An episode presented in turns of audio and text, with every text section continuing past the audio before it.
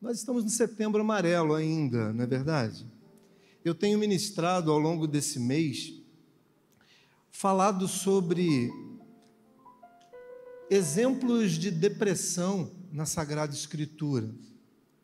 Exemplos de homens e mulheres que enfrentaram e venceram a depressão.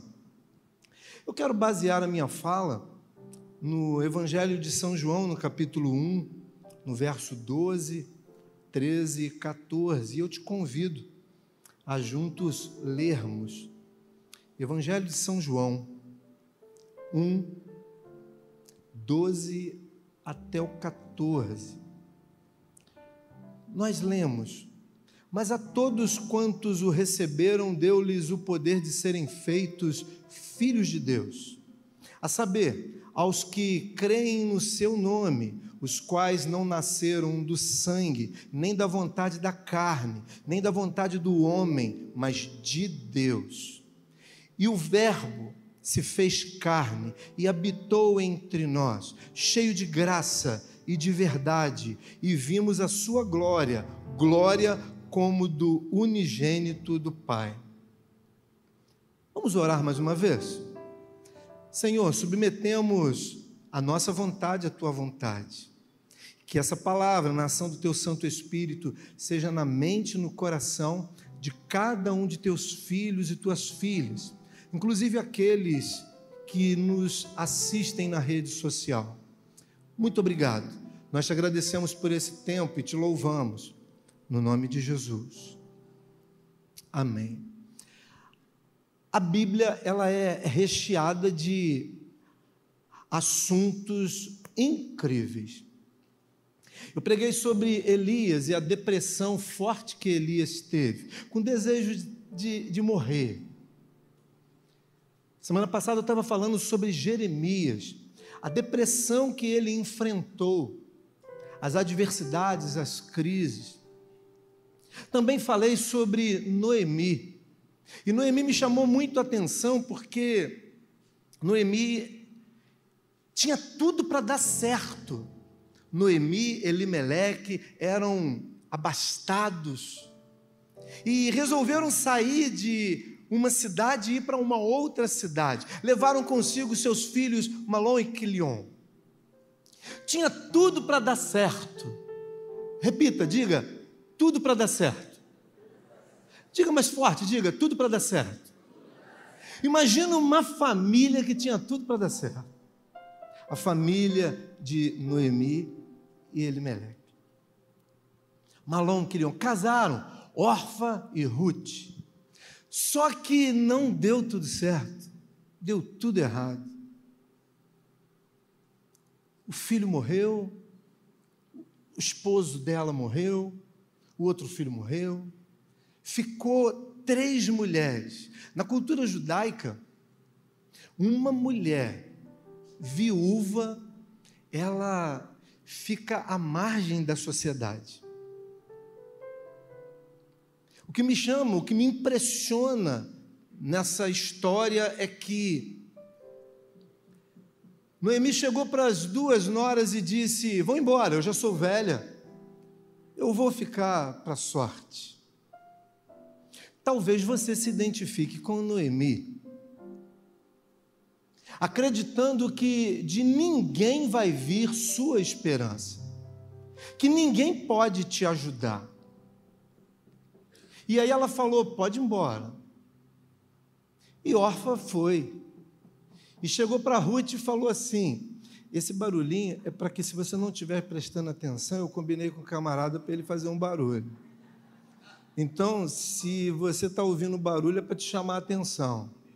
Aí esse ruído daí ó, é o Satanás querendo tirar a sua atenção. Compreende? Noemi chegou também para Ruth e falou assim: vai embora você também. Orfa já foi. Mas, Noemi, mas Ruth, surpreendentemente, falou para Noemi assim: Aonde tu fores, irei eu. Aonde tu pousares, pousarei eu. O teu Deus vai ser o meu Deus. E aquilo encheu Noemi de esperança. No caminho, você vai encontrar pessoas que vão te abandonar. No caminho, você também vai encontrar pessoas que vão te abraçar e a todo custo vão querer que você faça parte da história delas. O texto que acabamos de ler faz uma referência da entidade, da identidade do céu na terra. Você tem a identidade do céu. Quando eu falar qual é a sua identidade, você vai dizer do céu. Qual é a sua identidade? Qual é a sua identidade? Mas Satanás, que vem para matar, roubar e destruir, existem muitos pregadores que falam isso. Eu ouvi isso de dezenas, de centenas de pregadores.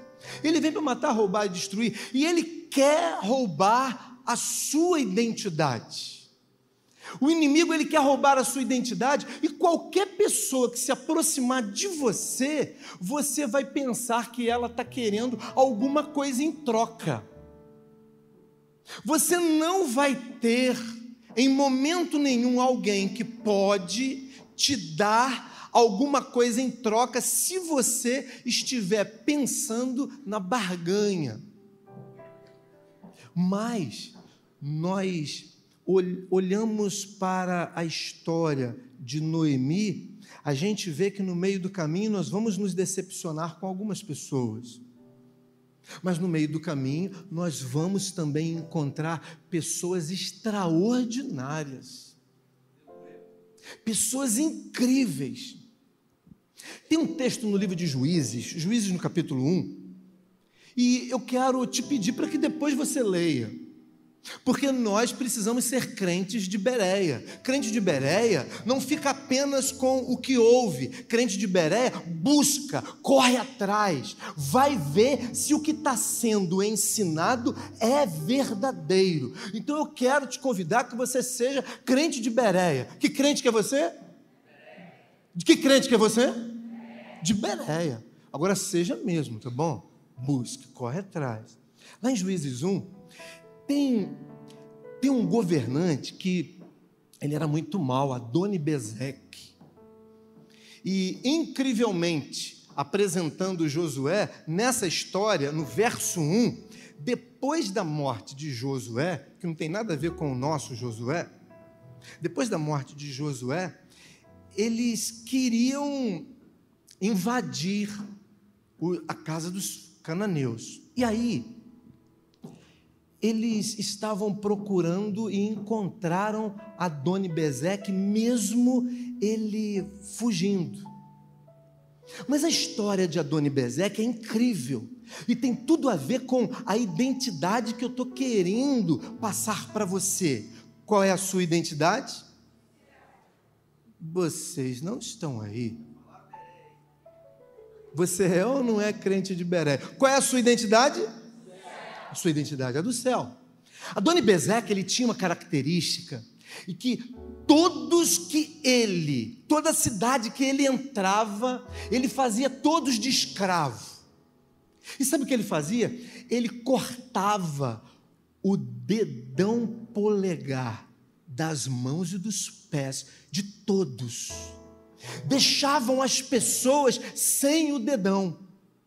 Eu fui curiosamente pesquisar. O dedão, ele tem quem não tem dedão aprende a se equilibrar, mas quem tem e é retirado fica sem equilíbrio, não consegue, por exemplo, correr. E quando você, hoje, quando você é chamado por sua identidade, por uma autoridade qualquer, qual é o dedo que você apresenta para identificar que é você? O polegar. Adoni Bezek, ele é o tipo de Satanás. Adoni Bezek é o tipo de Belzebu. Ele é o tipo do cinzento, do fedorento, que vem para matar, roubar e destruir. Adoni Bezek, ele é o tipo que tira sua identidade. Pessoas que tentam te manipular todo o tempo. Não é ela, é a Dona Bezeque, é o espírito de Satanás que quer introjetar em você uma dominância para te manietar, para te escravizar. Agora imagine, nesse cenário que eu acabei de dizer de Setembro Amarelo, quantas pessoas se sentem dominadas por patrões, esposos, esposas, pais, pessoas que tentam fazer você na caixa dele, fazer você na caixa dela. Existe um estereótipo na sociedade atual de felicidade, sim ou não? O carro que você dirige, a roupa que você veste, o perfume que você usa, a casa onde você mora, o bairro onde você está morando. Existe um estereótipo. E essa caixinha, ela faz todo sentido quando você não tem a identidade do céu. Na identidade do céu, você tem o sangue de Jesus. Na identidade do céu, você tem a cruz de Cristo que te libertou, que te restaurou, que gera em você expectativa de dias melhores. O pastor Rafael falou bem falado. Se você continuar fazendo as mesmas coisas que você sempre fez, você vai continuar obtendo os mesmos resultados. Mas se você quiser fazer, se você quiser ter alguma coisa que você nunca teve, você tem que ter coragem de fazer o que você nunca fez. E se você nunca se consagrou ao Senhor e teve uma experiência forte com Deus, você precisa fazer, experimentar e acreditar que alguma coisa vai acontecer. Porque a sua identidade não é dessa terra, a tua identidade é do céu, a sua identidade é da cruz. Quando a sua identidade é do céu, quando a sua identidade é da cruz, você é de Jesus. E o sangue de Jesus te liberta. O sangue de Jesus é libertador. Imagine você, quantos aqui sabem, vou chamar de pilotar, quantos aqui sabem pilotar uma carroça? Pilotar direito, pilotar uma carroça, quantos? Levanta a mão aí. Um. Só um? Um? Olha só, no universo, dois. No universo, três. É mais ou menos. Esses aí são mais ou menos, né? Mais ou menos. Mas o sogro do Caleb sabe. Esse eu conheço. O Eduardo eu sei que sabe. Imagine você, você está numa carroça. Onde você está? Onde você está? Você está numa carroça. Não é muito comum você não sabe aonde é o freio, você não sabe o que fazer. Se você tiver ali para o cavalo ir para a direita, para a esquerda, ou para você frear o cavalo, você não sabe o que fazer. As pessoas que não têm domínio, que não, não entendem um pouquinho da carroça, das coisas da roça, não conseguem entender. Agora imagine você, você está numa carroça.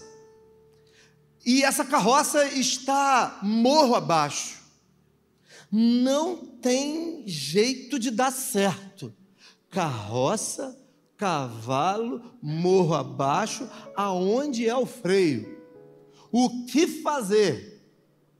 Agora imagine, hipoteticamente, você está numa carroça. Você, como a maioria, não sabe o que fazer numa carroça. Hipoteticamente, essa carroça está morro abaixo. Hipoteticamente também, eu estou melhorando a sua situação hipoteticamente também, você descobriu que do teu lado agora tem outra pessoa.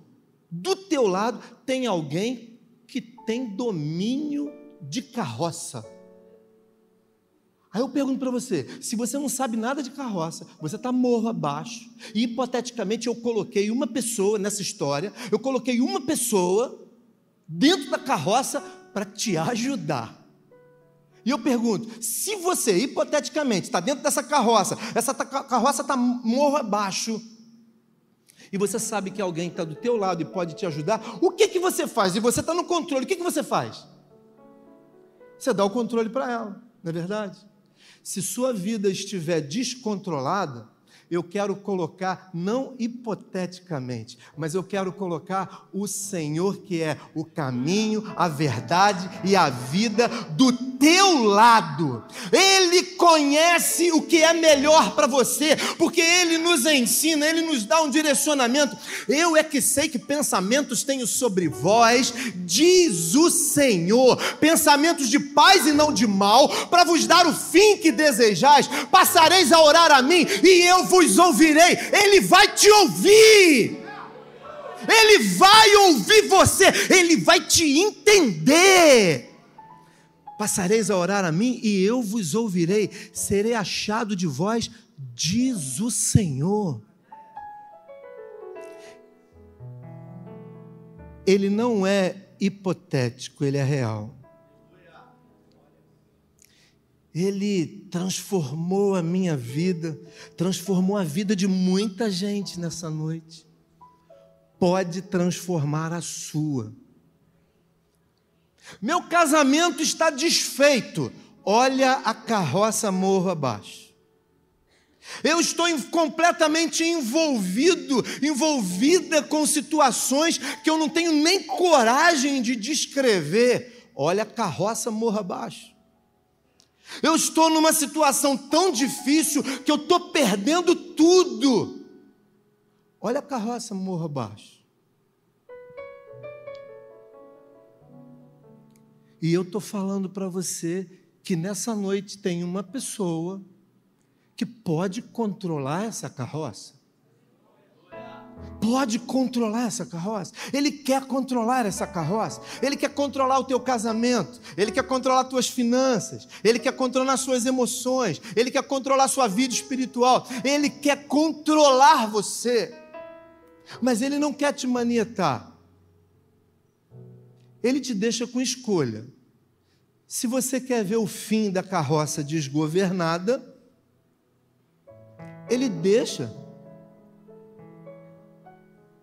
Mas se você der o controle dessa carroça para ele, ele vai dizer para você: Vem, filho amado, em meus braços descansar. Vem, filho amado, em meus braços descansar. Adoni Bezeque é o tipo de Satanás que rouba sua identidade te entristece, te fere. E alguns de nós,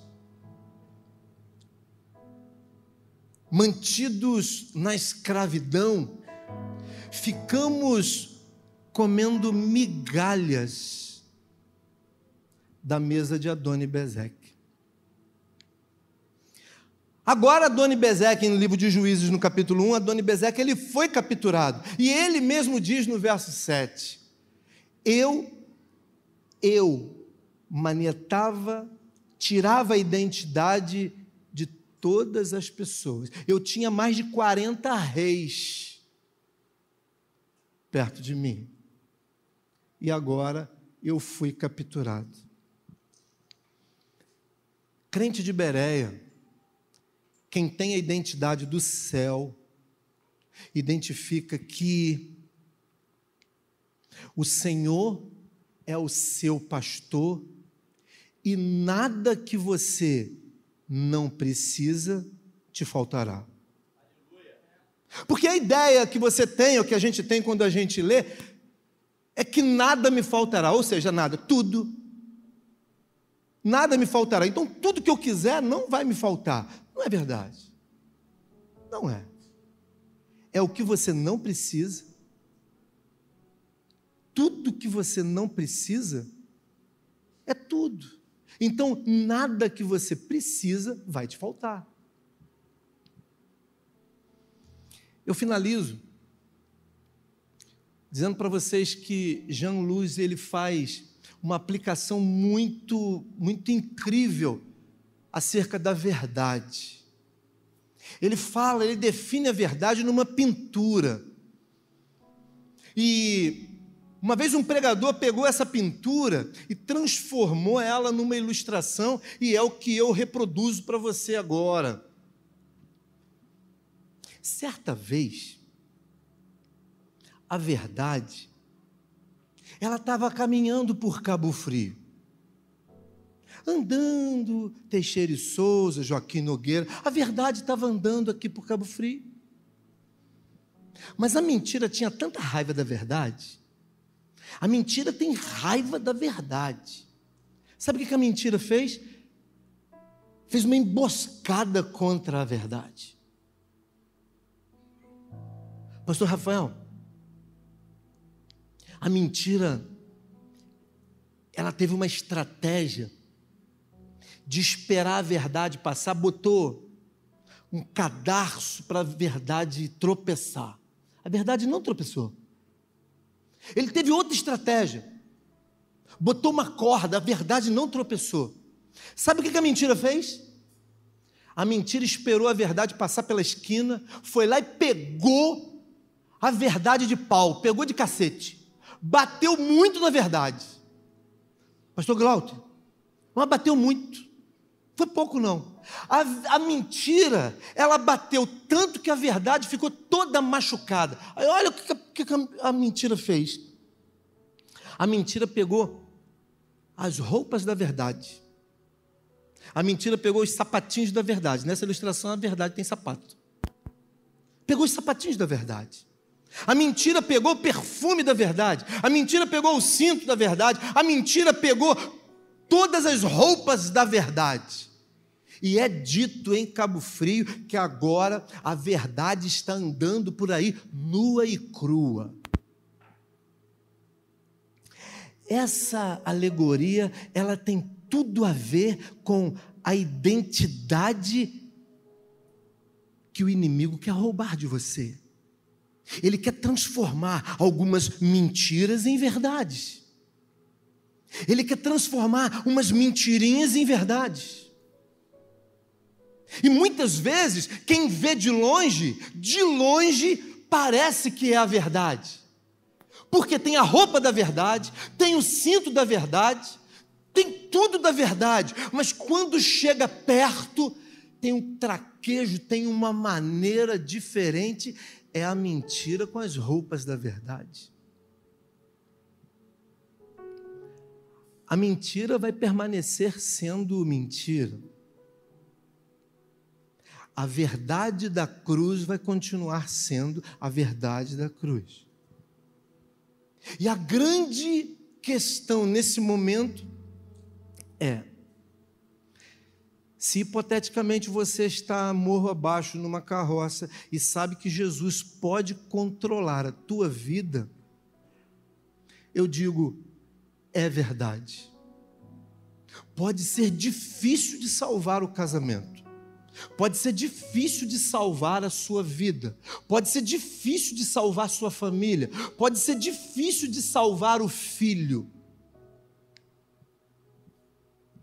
Eu sou o exemplo de uma mãe que não parou de orar pelo filho. Eu sou fruto de uma Débora. O jargão das Déboras é mães de joelhos, filhos de pé. Eu sou fruto de uma Débora. Ninguém acreditava que ia dar certo. Mas a minha mãe, ela acreditou, vai dar certo. E eu pergunto para você: teu casamento, tua família, teus filhos, tua vida emocional, tua vida espiritual, tua vida financeira, você crê que vai dar certo? Porque se você não crê que vai dar certo, nem quem está do teu lado morro abaixo pode resolver. E mesmo se você não acredita que vai dar certo, eu digo para você, Tomé é incrível. Ele diz: Eu não acredito. Seja como Tomé, eu não acredito. Só de você ser sincero em dizer que não acredita, mas você entregar o teu caminho para Ele, Ele é fiel para te mostrar o caminho, a direção. Eu quero convidar você, fica de pé.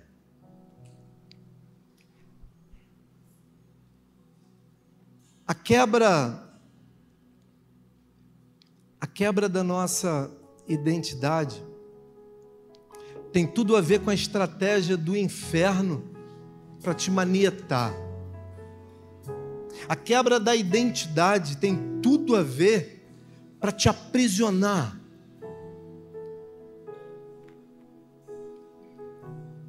É possível que o que eu tenha falado nessa noite, pela ação do Espírito Santo, tenha feito sentido para alguns de vocês em alguma área da vida de vocês. Eu não sei em qual. Eu não sei. Mas eu quero te fazer um convite. É um convite do céu na terra. Se fez sentido alguma coisa que você ouviu nessa noite, se o Espírito Santo ministrou no teu coração, se se qualquer conexão das minhas palavras com o teu coração. Enquanto a equipe de louvor estiver nos conduzindo, eu quero convidar você a você vir aqui no altar. Porque altar, altar é lugar de legitimar aquilo que a gente já tem. Mas lugar de entrega, é lugar de cura, é lugar de renúncia. Então, se o que foi falado nessa noite faz sentido para você, qualquer coisa que você se sinta motivado, motivada a vir no altar, vem. Eu quero orar com você aqui no altar. Eu quero profetizar sobre a sua vida aqui no altar. Vamos louvar, vamos adorar.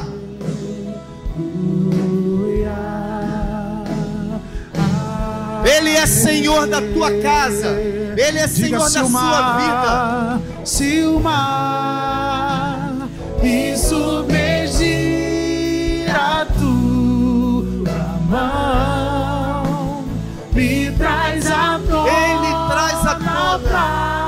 você respirar me faz andar. Ele quer te chamar para o controle. Ele quer te dar o controle, mas antes, entrega, entrega para Ele. Entrega para Ele. Entrega o controle para Ele. Ele é a paixão Aleluia. Aleluia.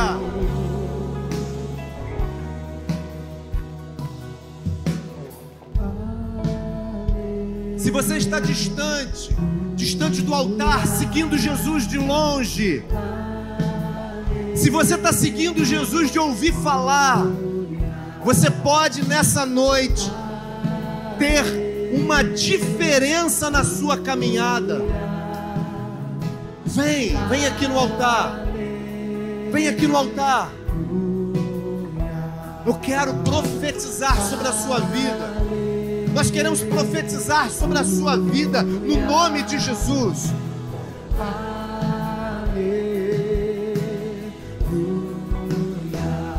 Aleluia.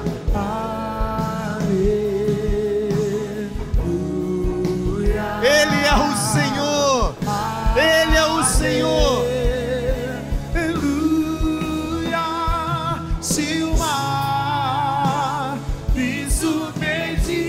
tua unção, Pai. Restaura a aliança, Senhor. me traz a dor. Restaura a aliança, Senhor. Senhor, é nas finanças. Senhor, é no casamento. Senhor, é na família. Tu és Senhor, tu és. Ele é o Deus da minha salvação. És o meu dono. Ele é o meu dono, Ele é a minha paixão. Ele quer o controle. Entrega o controle da tua vida. Entrega o controle da tua casa, da tua família nas mãos dele. Entrega Então me tira o medo que me faz dizer Moisés, suba em meu